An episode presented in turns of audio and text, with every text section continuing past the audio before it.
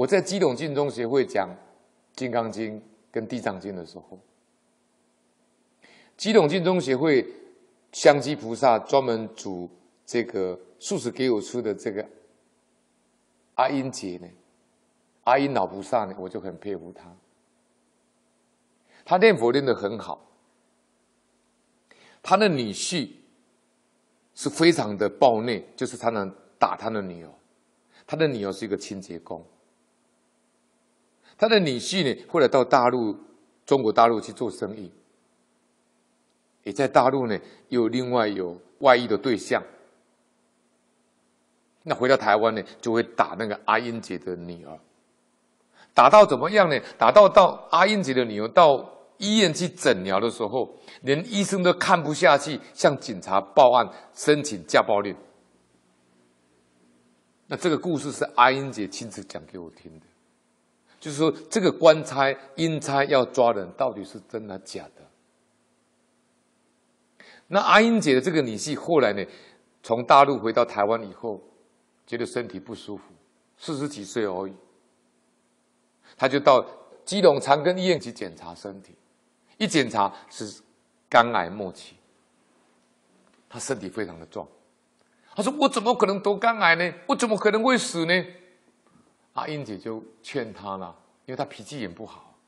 他说：“你看你还不相信基隆基隆长庚医院，不然你一样都到长庚，你就到台北县还有个林口长庚医院去检查，两家不同医院检查看报告怎么样。”就阿英姐的女婿呢，就到台北县的林口长庚医院去就检查出来还是肝癌末期，哼，那就乖乖的了。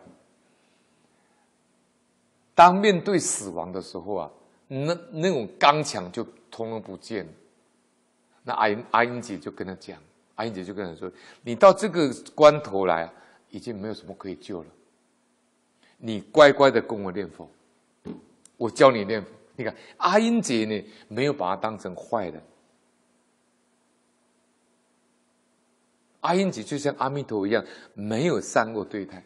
所以他以前这样的欺负他女儿，打他女儿，他心中没有怨。”阿英姐是真的老老实念佛人。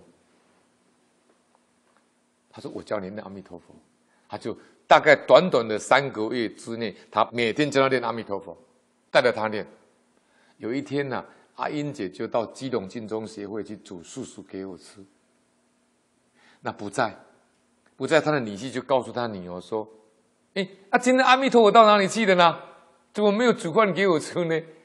他已经把阿英姐当成阿弥陀佛，他不叫他岳母。而今天阿弥陀佛怎么不在呢？就后来呢，练了三个月以后，他的女婿就跟阿英姐讲，他说呢，最近会有两班的法船要到，我不是第一班的法船，我是第二班的。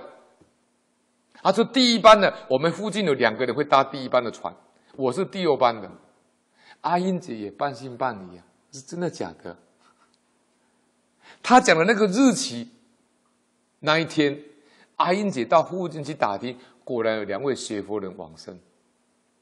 的第一班的法船，